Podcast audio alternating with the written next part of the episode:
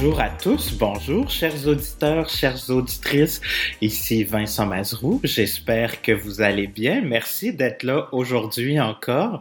Aujourd'hui, on va parler du langage et je vais voir avec vous, en fait, dans l'entrevue que j'ai eue avec Christian Genet, fondateur de Bouddha Station et aussi euh, enseignant à l'école d'entrepreneuriat de Beauce, surtout sur toute la question du leadership. On a jasé donc de comment le langage permet de démontrer notre unicité. Et j'avais envie donc euh, d'embarquer là-dedans avec lui parce que Christian c'est quelqu'un qui a un langage hyper coloré, un langage fleuri. Et euh, vous allez voir pour répondre en fait à une question que vous me posez souvent comment je fais pour me différencier, par où je pars, qu'est-ce qui va me démarquer sur le marché, que ce soit en attraction de talent ou même en attraction client, dans le bruit ambiant, qu'est-ce qu'on fait, euh, comment on réussit à capter l'attention des gens à qui on s'adresse, ben, je pense qu'une partie de la réponse, elle est là. Donc en fait, euh, prenons le temps de poser les choses. Hein. Euh, c'est quoi le langage? Et vous allez voir, je vous parle de Belinda Parmer. On va y revenir à la fin de cet épisode. Euh, vous allez avoir le lien pour écouter le TED Talk qui fait référence à ça. Mais vous allez voir donc que les mots sont beaucoup plus importants que ce qu'on croit. Que c'est pas de couper des cheveux en quatre ou comme je dis dans l'épisode d'enculer des mouches.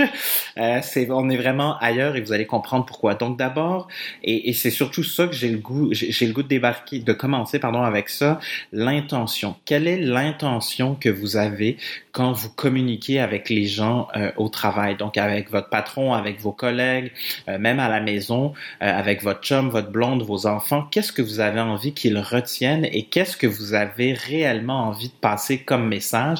Et je pense que tout ça, ça part vraiment d'une intention qui est claire, d'une intention qui va avoir été réfléchie, qui va avoir été pensée en amont avant d'entrer en connexion avec l'autre, avant d'entrer dans cette fameuse conversation.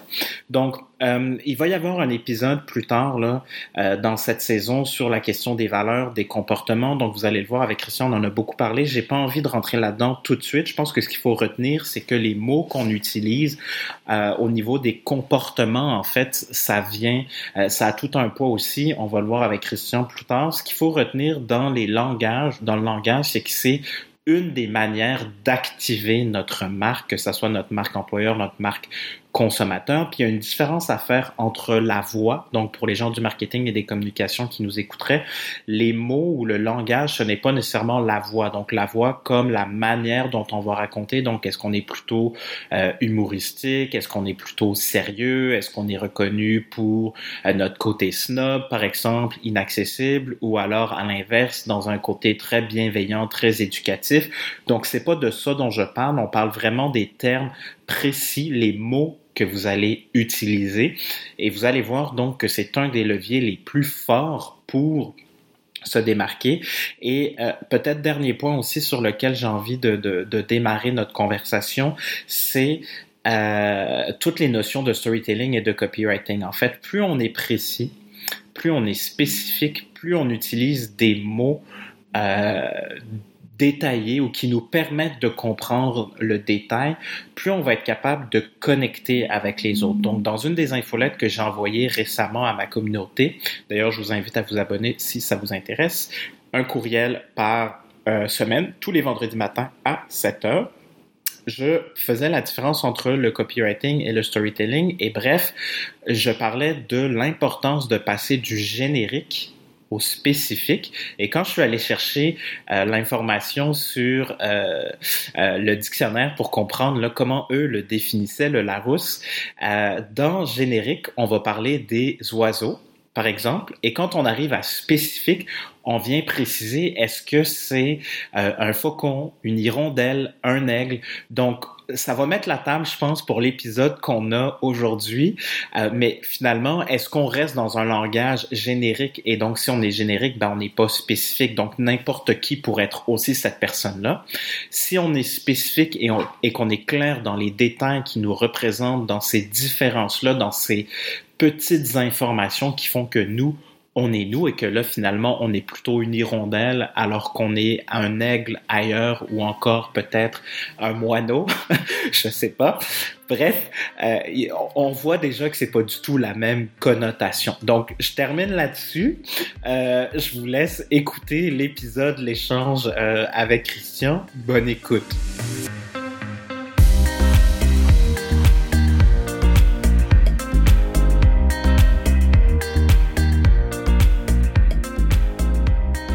Christian Genet, bonjour.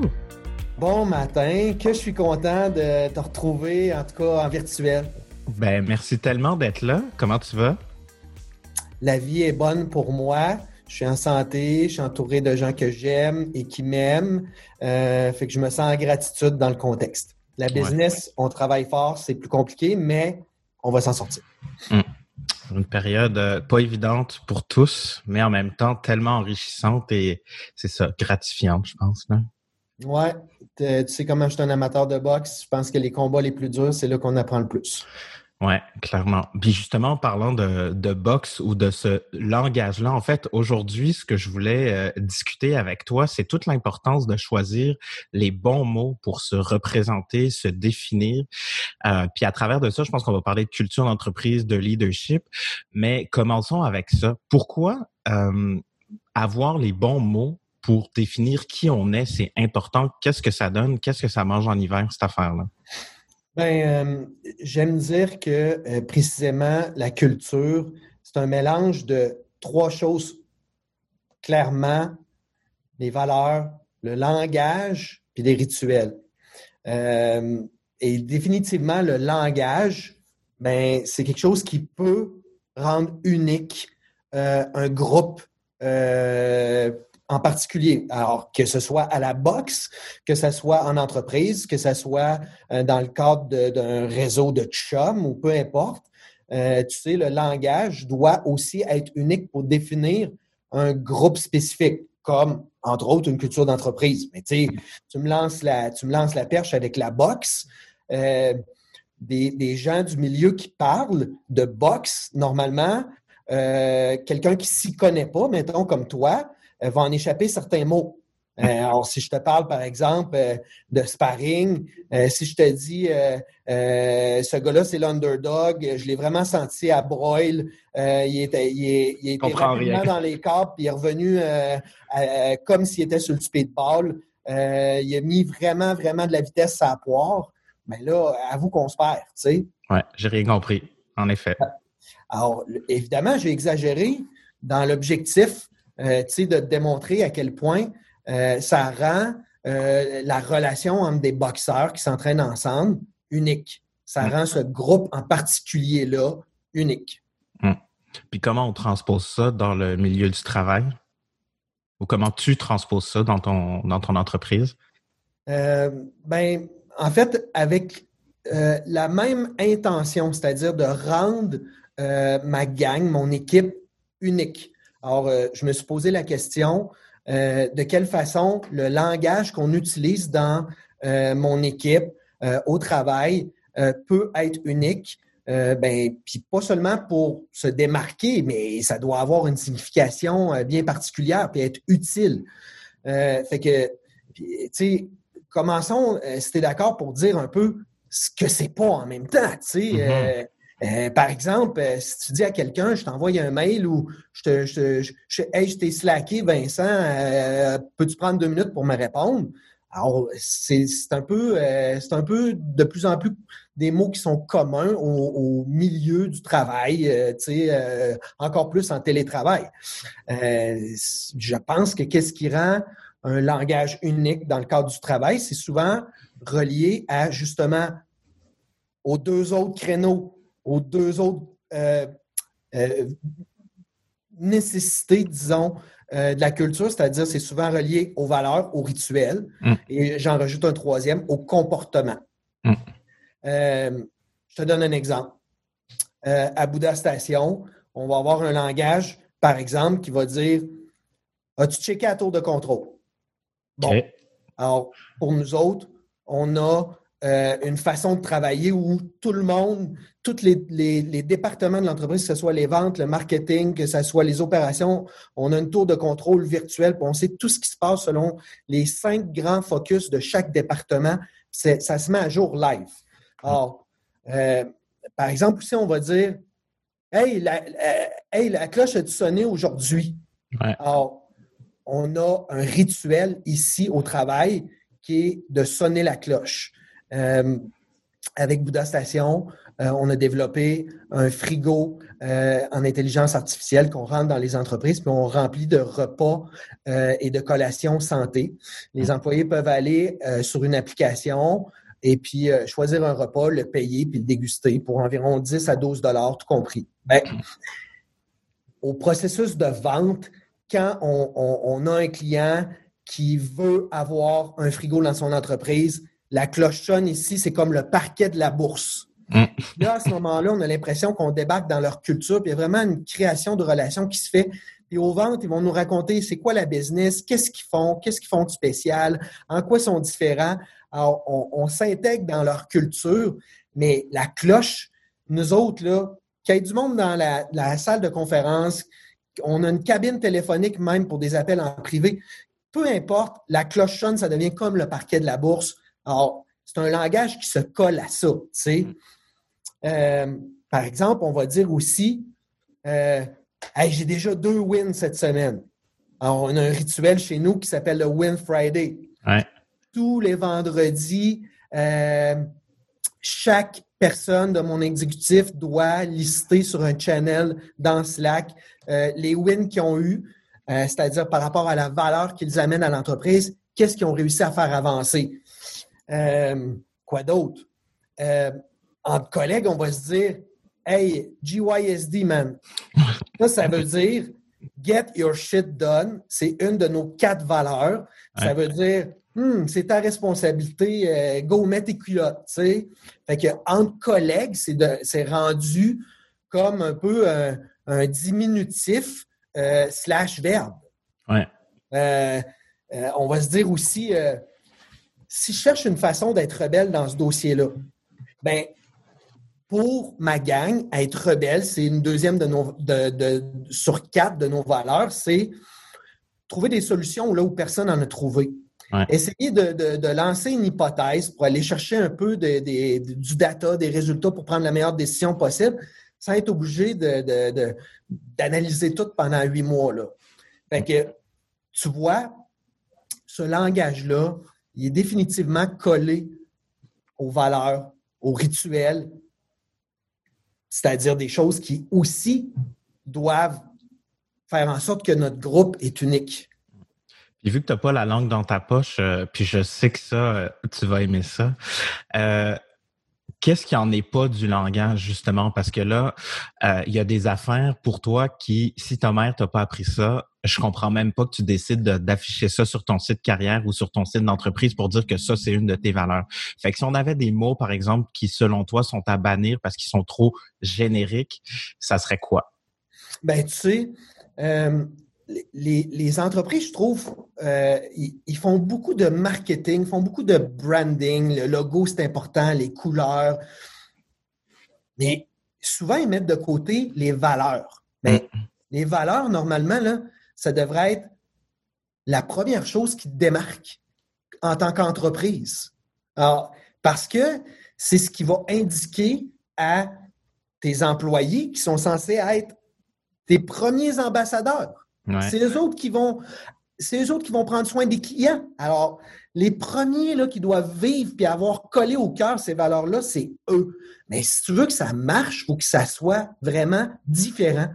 Puis clairement, là, je pense pas que ça rende une entreprise différente d'avoir des valeurs comme politesse, rapidité d'exécution, mm. travail d'équipe, respect, communication.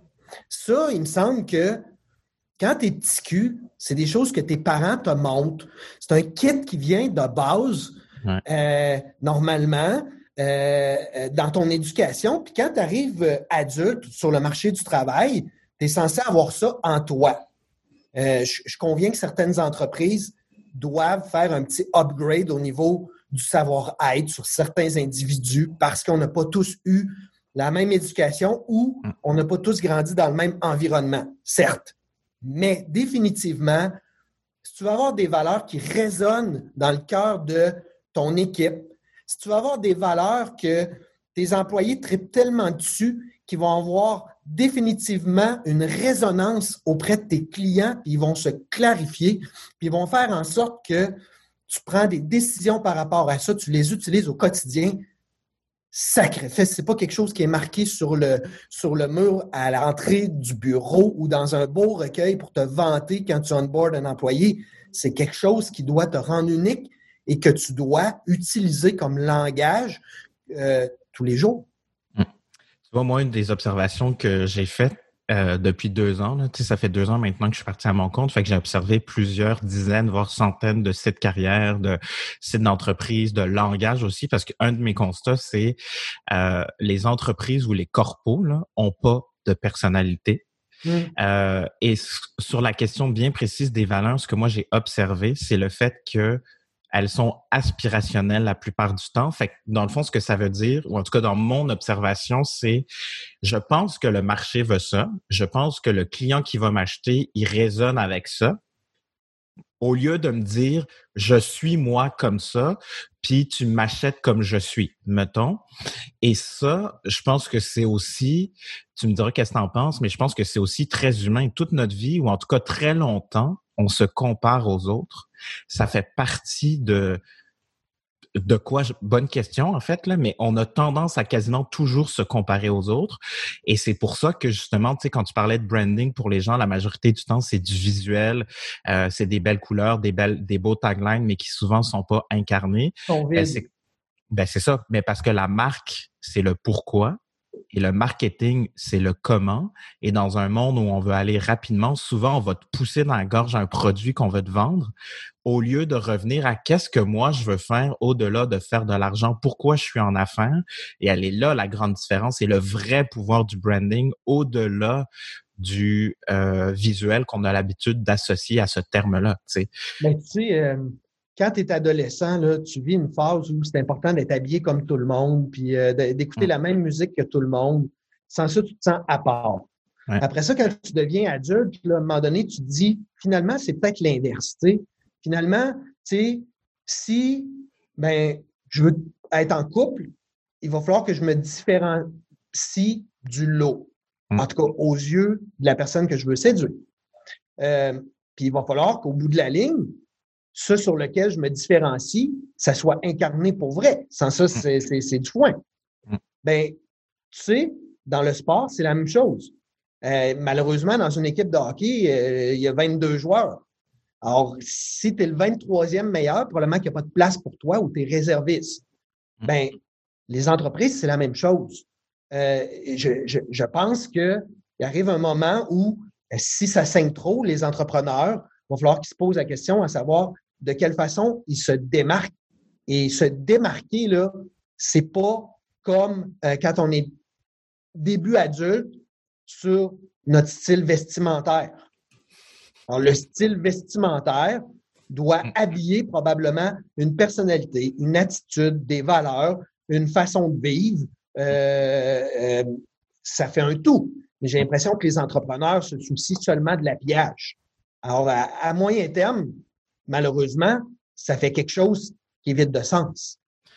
Puis on en revient encore à cette question-là. Est-ce que tu es parti en affaires pour plus de flexibilité, gérer ton horaire, mettons, être indépendant de ça ou libre, entre guillemets, à ce niveau-là, ou tu avais une cause comme ce que Simon Sinek appelle le, le, le, just cause? Est-ce que tu avais quelque chose que tu voulais poursuivre plus loin que juste euh, faire euh, X revenus par année avec la liberté de finalement pas être attaché ou pas avoir de boss, tu sais?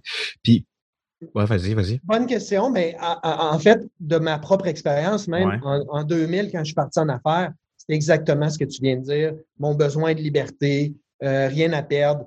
Euh, j'ai envie d'être à mon compte, puis euh, vraiment de découvrir toutes sortes d'affaires. J'ai le besoin d'apprendre. Et à force, justement, d'accumuler des échecs, notamment au niveau de mes relations avec des employés, notamment au niveau de justement la confiance euh, qui était dure à tisser avec mon équipe et ainsi de suite. Je me suis mis à vouloir creuser puis à vouloir apprendre. maintenant, quand j'ai parti un deuxième puis un troisième projet en affaires, là, à ce moment-là, j'ai bien clarifié ça, les, quelles sont les valeurs qui sont nécessaires pour moi et de quelle façon l'entreprise va justement se calquer à ces valeurs-là hmm. au quotidien, dans ses choix, dans, mais aussi dans sa vision. Il faut que ça soit un tout. Oui. Puis, je veux revenir sur le point de se démarquer. Moi, j'ai, euh, en tout cas, pour ceux, pour, pour vous, chers auditeurs, Christian, je sais pas si je te l'avais dit aussi, mais je lis quasiment une heure par jour depuis deux ans, plein de choses là, euh, sur la brand, sur le leadership, la culture, bref, plein de sujets qui moi me, me passionnent et m'interpellent. Et euh, il y a un des livres justement hyper théorique, hyper académique, là, mais qui m'a vraiment, vraiment allumé sur cette question-là de comment qu'on fait pour se démarquer? Parce que c'est c'est bien beau de dire qu'il faut se différencier, on veut penser à notre positionnement et c'est pour ça que souvent dans la réflexion stratégique, le positionnement c'est comme le point le plus important alors mmh. qu'on a oublié notre identité dans laquelle il y a nos fameuses valeurs et ça ça vient complètement teinter notre langage parce qu'après il faut bien que ça vive, tu sais. La, les valeurs pour qu'elles vivent euh, pour qu'elles s'activent, ben faut qu'elle soit communiquée, donc dont toute l'importance du langage, tu sais.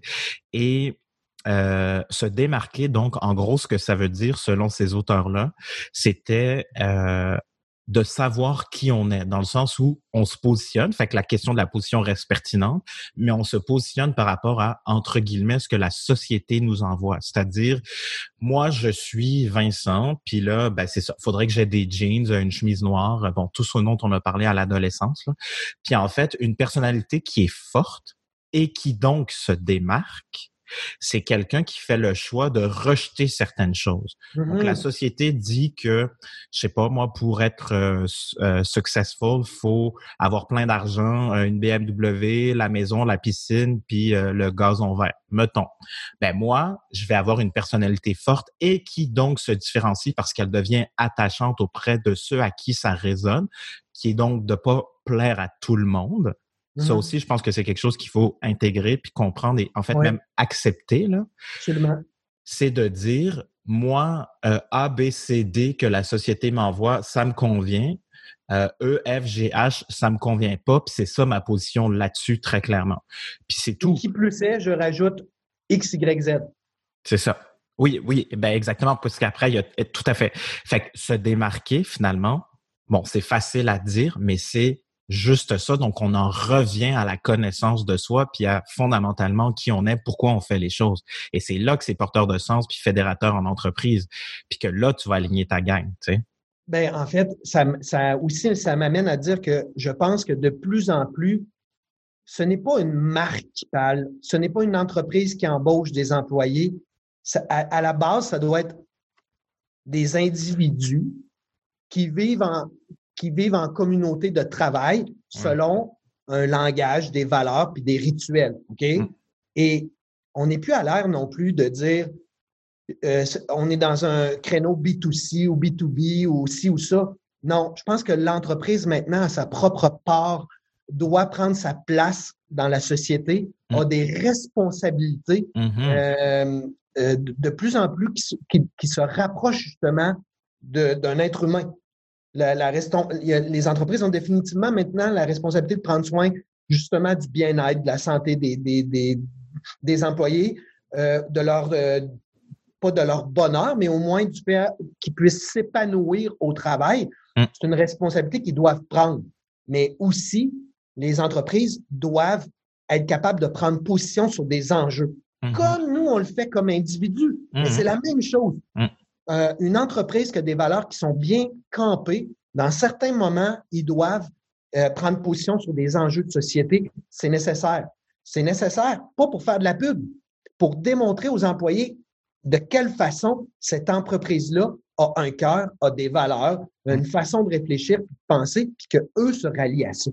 Puis c'est ça qui est attirant, puis c'est ça qui est fidélisant autant pour le consommateur que pour l'employé ou le candidat qu'on essaie de séduire ou d'aller euh, d'aller chercher. Puis tu vois, ça m'amène à, une autre idée. Euh, j'ai fait un constat l'année dernière.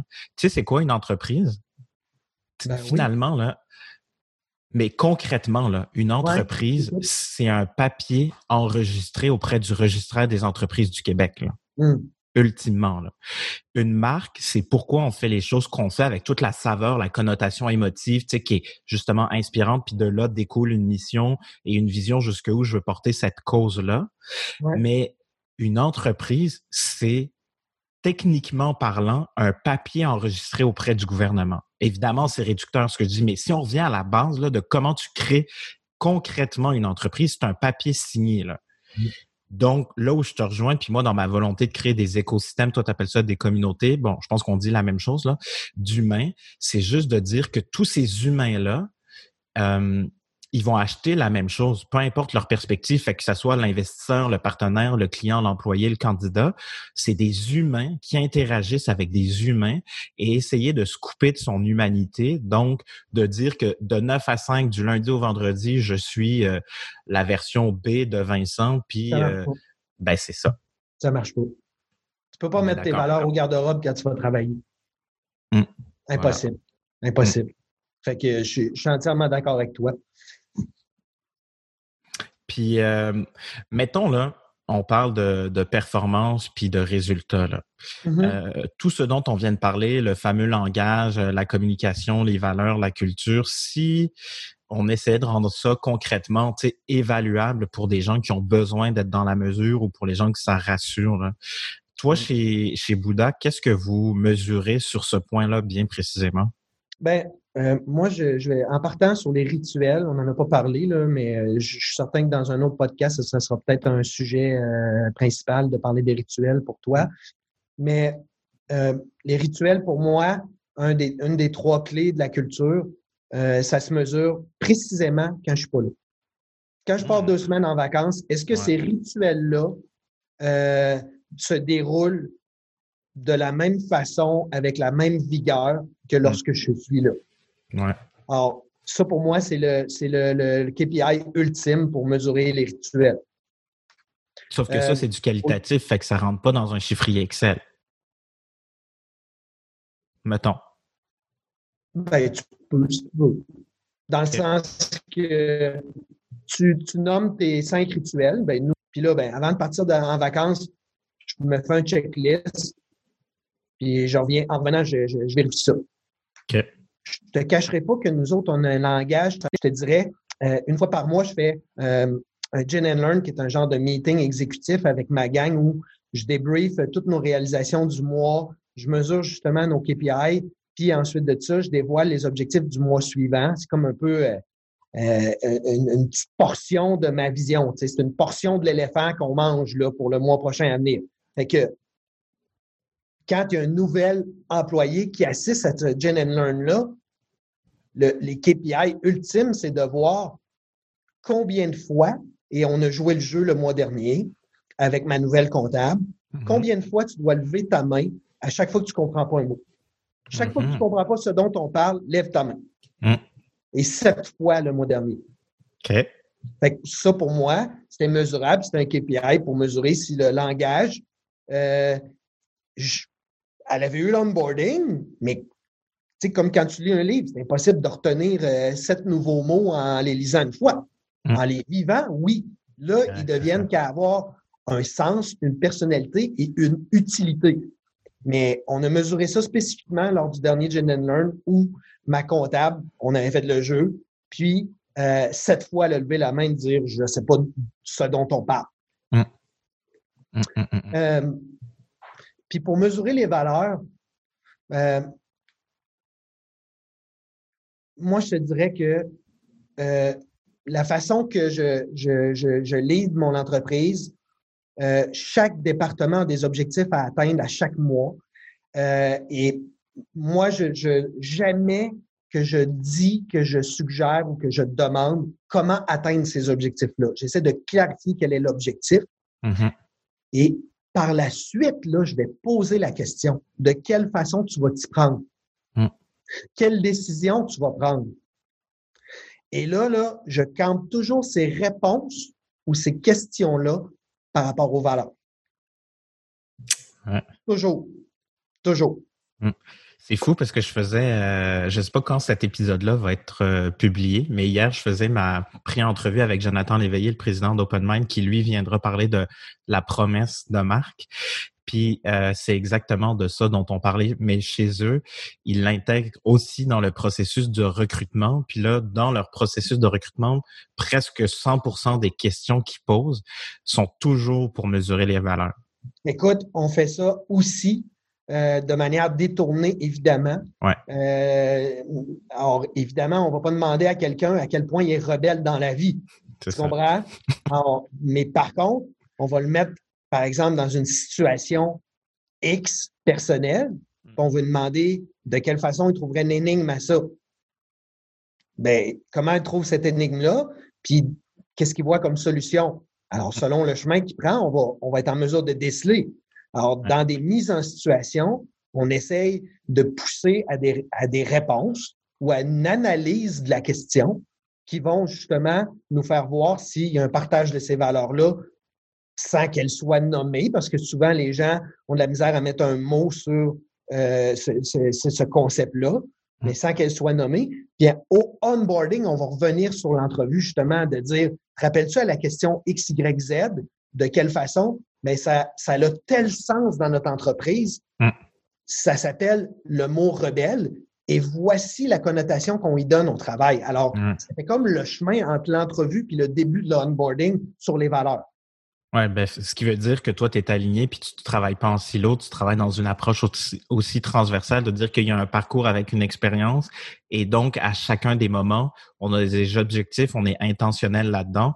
Donc, on, on est comme proactif aussi dans la gestion de notre culture, puis on repense à chacun de ces moments-là pour s'assurer que avant, pendant, après, ça soit tout cohérent puis que ça marche, tu sais. Écoute, sans, farce, euh, euh, une petite anecdote. Ouais. 20 euh, mars dernier, confinement, on a perdu 100% de nos clients à Bouddha parce que nos clients sont des bureaux d'assurance, cabinets d'avocats instituts. Ouais. J'ai envoyé toute ma gang chez eux, à la maison. J'ai dit, prenez un moment, prenez le dessus sur vos objectifs, on s'en reparle. Puis quand je me suis mis à réfléchir, j'ai dit, là, j'ai besoin de prendre un, temps d'arrêt, puis de, tu sais, reprendre contact avec moi, là, prendre une décision, qu'est-ce que je fais? J'ai dit, un, mes valeurs, c'est quoi? Get your shit done. C'est quoi ma responsabilité? Prendre soin de mon équipe. Prendre soin des clients. Faire ma part de responsabilité dans, en société dans un moment où ça va mal. De quelle façon mhm. je peux faire ça? Puis je me suis questionné par rapport à ça. Mhm. Là, j'ai rencontré mes employés. Je leur ai posé la question s'ils voulaient travailler ou être sur le chômage. Qu'est-ce qu'on fait? Je leur ai dit, on est à risque, mais on va essayer quelque chose. J'ai peut-être une idée. Puis là, quand j'ai proposé quelque chose, j'ai dit, ça va nécessiter qu'on soit élite. Ben, c'est quoi être élite dans le cadre de ce projet-là? Il va falloir apprendre X, Y, Z choses de manière rapide, se coller à des gens qui sont meilleurs que nous. Alors, j'ai expliqué, j'ai pris une décision, j'ai expliqué, puis j'ai validé, puis j'ai, j'ai, j'ai parti démarrer le projet en me calquant sur les quatre valeurs. C'est that's it. That's it. Tu sais, fait que c'est... C'est tellement simple quand tu es clair sur qui tu es. Puis tu vois, en plus, Elite, je connais pas d'entreprise qui vient qui va se présenter comme ça, tu sais, fait Get Your Shit Done, le Elite, le Win Fridays. Euh, je sais que tu avais plusieurs verbes aussi d'action qui étaient propres à, chez vous, là. Puis il y, a, comme tout cet univers-là, puis finalement de dire que, ben là, tu sais, des fois, c'est comme enculer des mouches, là. Tu sais, c'est-tu vraiment jaune ou c'est jaune pâle ou c'est jaune foncé? Ben ça fait une énorme différence dans le mot qu'on utilise parce que l'intention derrière n'est pas la même. Puis je peux peut-être partager un truc. Euh, il y a une, Belinda Parmer, c'est une personne qui vit, je crois, à Londres, si je me trompe pas, qui est la Empathy Girl. Donc, en fait, elle, ce qu'elle a mmh. fait, euh, plus euh, du côté anglophone, puis là, elle a commencé en Australie aussi, c'est de mesurer le niveau d'empathie des entreprises. Et elle a fait un TED Talk là-dessus. OK, intéressant. Euh, Rappelle-moi son nom. Belinda, donc euh, comme la femme à Bill Gates, si je me trompe pas, euh, Parmar, P-A-R-M-A-R. OK. Et euh, elle explique dans ce TED Talk-là, je pourrais t'envoyer la référence, puis pour nos auditeurs, je vous, je vous partagerai l'information aussi, où elle, elle explique qu'elle a travaillé avec une banque, puis la banque essayait de repositionner son service client, puis là par banque on parle du service client euh, en face à face là, donc euh, mm-hmm. comment on les appelle en français, les cashiers là, les personnes qui, qui, prennent nos demandes là quand on va à la banque déposer un chèque, bon mm-hmm. bref peu importe là. Et pardon? J'ai dit, tu fais ça, toi? non, euh, ben oui, mais bref. Avec ton téléphone. ouais, c'est ça. non, mais mettons que tu veux des dollars US, il faut que tu ailles à la banque. Là. Bon, bref. Fait qu'elle disait quoi, Mme Palmer? Euh, ce qu'elle disait, c'est qu'ils ont changé le langage. Donc, en gros, le langage avant qu'elle arrive puis qu'il fasse la démarche, c'était un langage hyper militaire. Tu sais, c'était hmm. Euh, le head office, c'était euh, la ligne de front. Tu sais, donc en fait, les, les, les premiers répondants, là, il les, il les nommait comme la ligne de front. Et finalement, ils sont partis d'un langage très militaire à un langage beaucoup plus accueillant, puis ils ont complètement repositionné l'approche client en mettant d'autres mots mais qui voulait dire complètement autre chose. Donc, au lieu de dire on est la ligne de front, c'était quelque chose, puis là, j'y vais de mémoire, là, mais c'était genre euh, bienvenue chez vous. Tu sais, c'est comme c'est comme si tu rentrais à la maison plutôt que euh, partir à la guerre. Ou d'essayer de traverser la, la, la, ligne de tranchée, là, tu sais. Fait que ça, ça compte. Hein? Ben, voilà. Fait que les mots. Ben, ça, ça, ça, ça, c'est directement en lien que, tu sais, je t'attendais parler d'intention tout à l'heure. Mm. Ben, l'impact que tu vas avoir part de l'intention. Ben, c'est ça. Il, peut y avoir un gap entre les deux, puis il faut que tu le raccourcisses, mais l'impact que tu vas avoir dans la vie démarre définitivement de ton intention. Mm. Voilà. Fait que je sais pas si tu as d'autres choses que tu voulais nous partager, Christian. Sinon, je te demanderais peut-être en terminant euh, un truc concret que tu peux partager euh, aux gens qui nous écoutent pour qu'ils continuent euh, à se mettre en action ou à apprendre? Ben, euh, première des choses, de dire que euh, c'est un travail qui doit être fait et si vous ne le faites pas, ça va toujours saigner. Les valeurs de l'entreprise, ça doit être clair. C'est pas quelque chose qui va dans un recueil, un manuel ou qui va sur le mur à l'entrée du bureau. C'est quelque chose qui doit être défini clairement, puis surtout euh, de manière unique.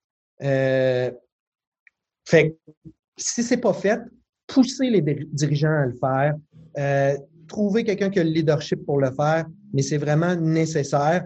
Malheureusement, euh, je veux pas être le gars qui simplifie ton travail, euh, Vincent, hum. mais je pense que avoir des valeurs qui sont claires, utiles au quotidien dans une entreprise et uniques, euh, ben après ça, ça fait justement la, suite du travail sur la culture, sur la marque employeur, sur l'expérience employée, mm. qui fait vraiment du sens, puis euh, qui est authentique. Parce que là, les gens qui la vivent deviennent, les gens qui la font vivre deviennent les gens aussi qui la protègent. Tu sais, c'est mm-hmm. comme une boule de neige. Mm. Fait que si tes valeurs, là, son respect, son politesse, son travail d'équipe, c'est super chez vous quand tu prends ton café. Mais dans une entreprise, ça marche pas. Tout à fait. fait que là, tu me demandais mon truc puis tout. Euh, j'avais le goût de vous dire, il y a deux livres là euh, que si vous savez pas comment vous y prendre, euh, ils, ne vont pas parler nécessairement de valeur, mais un, le premier livre là, c'est Delivering Happiness de Tony Shea. c'est l'histoire de Zappos.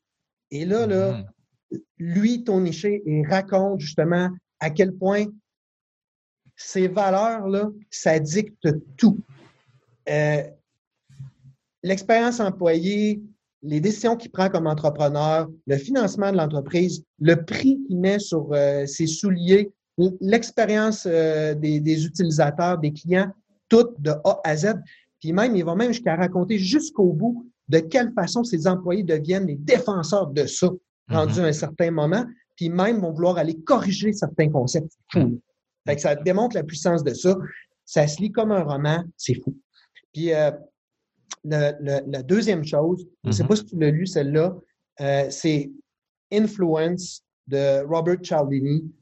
Euh, moi, je pense que quand tu veux revirer de bord les valeurs, quand tu veux définir des valeurs, quand tu veux convaincre des gens, quand tu veux communiquer, faut tu apprennes à être capable d'être inspirant, il faut que tu apprennes à vendre, il faut que tu apprennes à avoir de l'influence. ces choses-là ne se rendent pas dans la gorge des gens.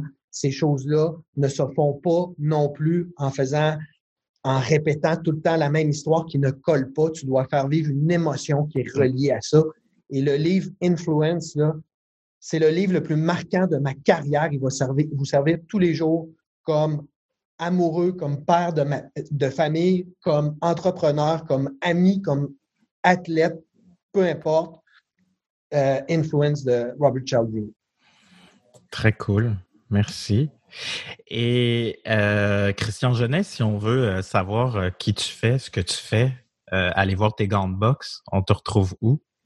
Ben, je suis un maniaque de LinkedIn, fait que si vous voulez connecter avec moi, envoyez-moi un petit message. Je dirais, je vous ai entendu, je t'ai entendu Christian avec Vincent sur son podcast, ça me fait vraiment plaisir.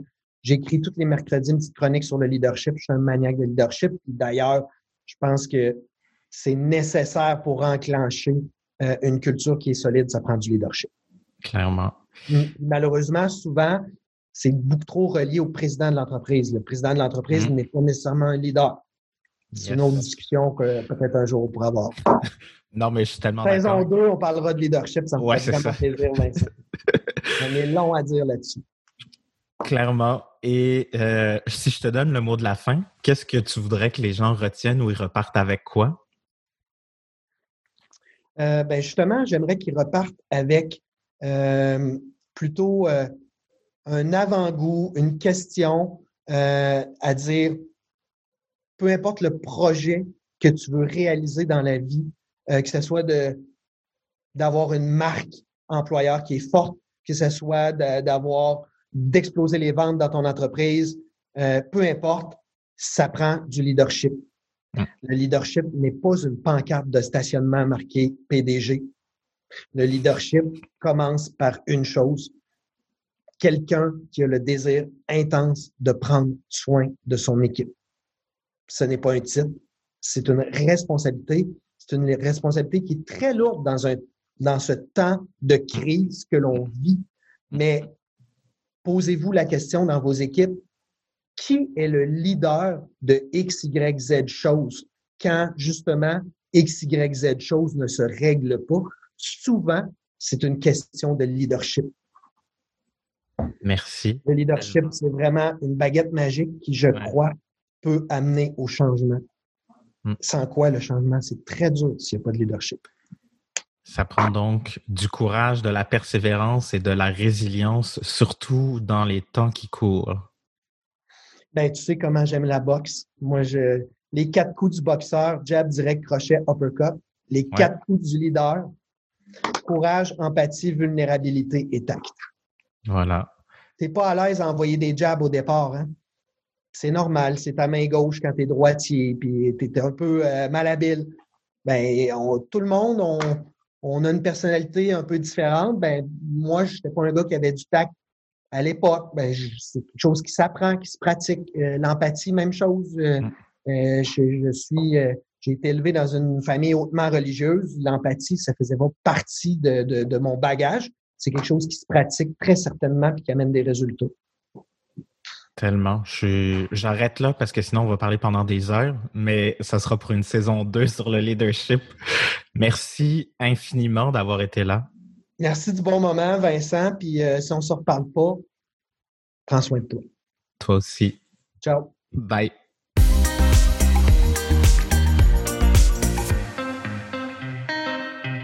Donc, j'espère que euh, ça vous a été utile, que vous avez appris beaucoup de choses. Je pense qu'il y a beaucoup de valeur euh, dans, cet échange avec Christian. On part un peu dans toutes les directions de la culture d'entreprise, des comportements au leadership.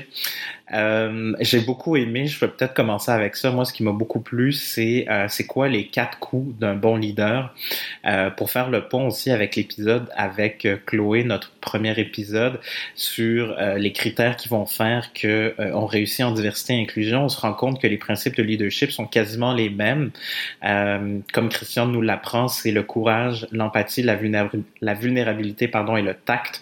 Donc, on a des éléments là, encore une fois, très humains, des valeurs humaines euh, qui font encore une fois toute la différence. Et là, dans ce levier de différenciation par le langage, on se rend compte que euh, ça aussi c'est important. Donc Euh, pour se démarquer, faut se connaître, faut assumer qui on est, nos beaux côtés comme nos côtés euh, les moins reluisants.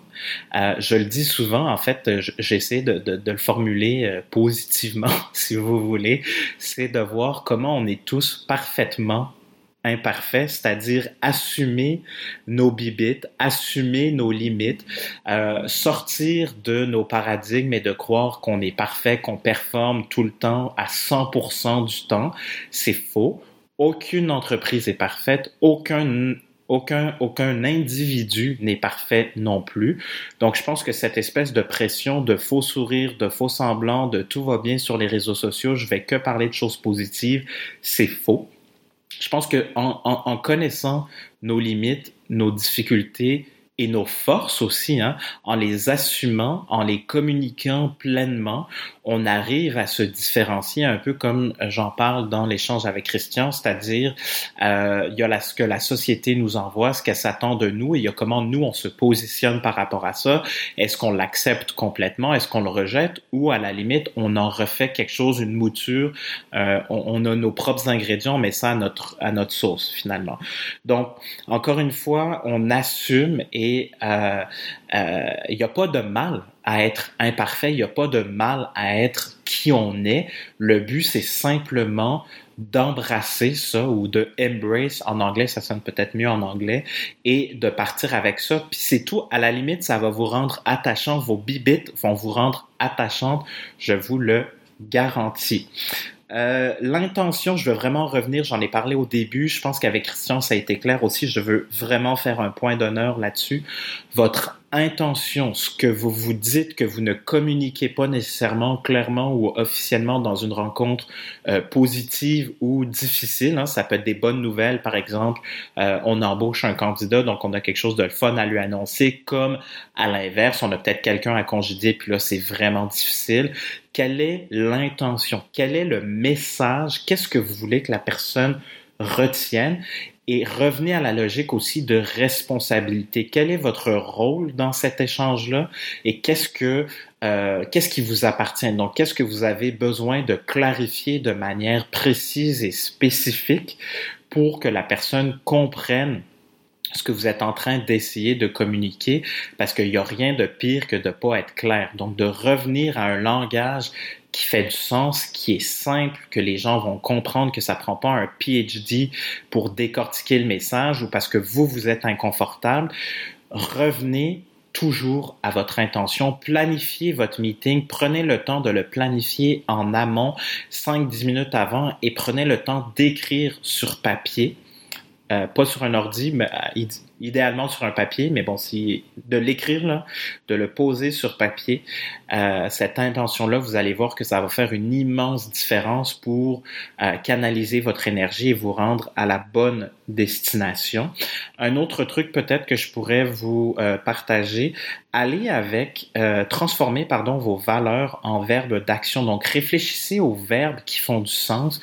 Moi, dans les exercices de copywriting que je donne aux gens, souvent on ne sait pas qui on est mais on sait très clairement qui on n'est pas, qu'est-ce qu'on veut pas être, qu'est-ce qu'on veut pas que les gens retiennent de nous.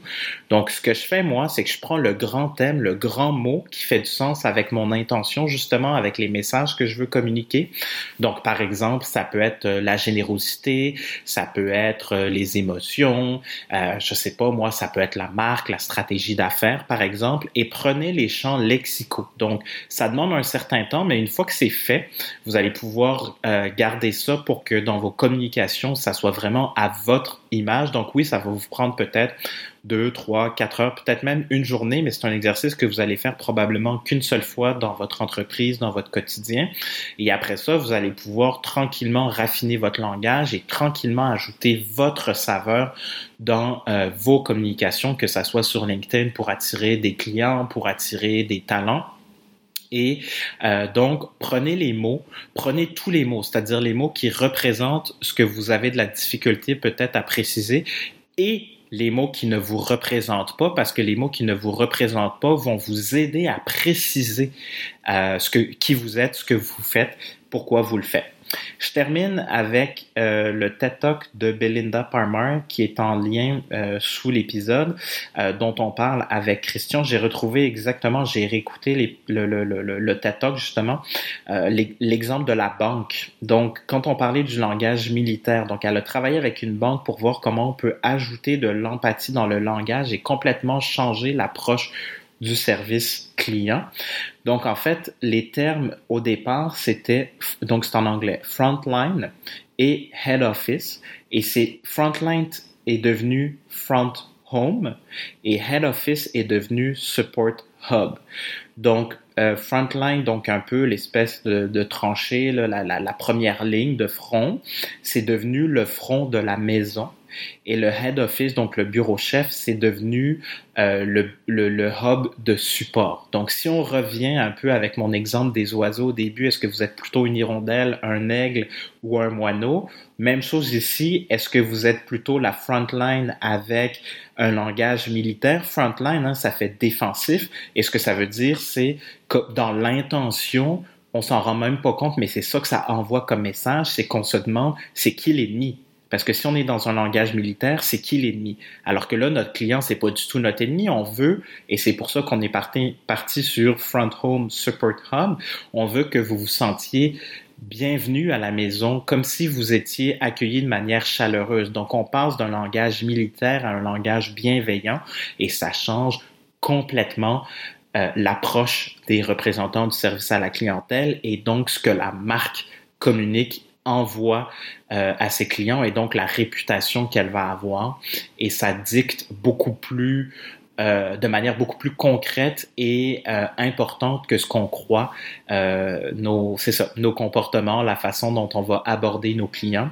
Et c'est là où je vous disais que c'est loin d'enculer des mouches que de prendre le temps de bien choisir son langage et ses mots.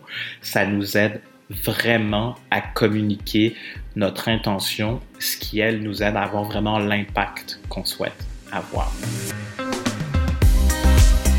C'est la fin, chers auditeurs. Alors, merci infiniment d'avoir été des nôtres. J'espère que cet épisode a été utile et pertinent, que ça vous a aidé un peu à comprendre comment la marque, la culture sont des catalyseurs de performance, des générateurs de performance et je vous invite maintenant à continuer la conversation avec moi sur LinkedIn. Donc Vincent Mazrou. Mazrou, ça s'écrit M-A-Z-R-O-U. Vous pouvez m'écrire aussi au Vincent à commercial attribut pas de T à la fin .ca. Et puis, vous pouvez nous laisser des petits pouces bleus, des petits pouces en l'air, des étoiles, un peu partout où il y a possibilité donc de laisser des commentaires. À très bientôt. Bye là!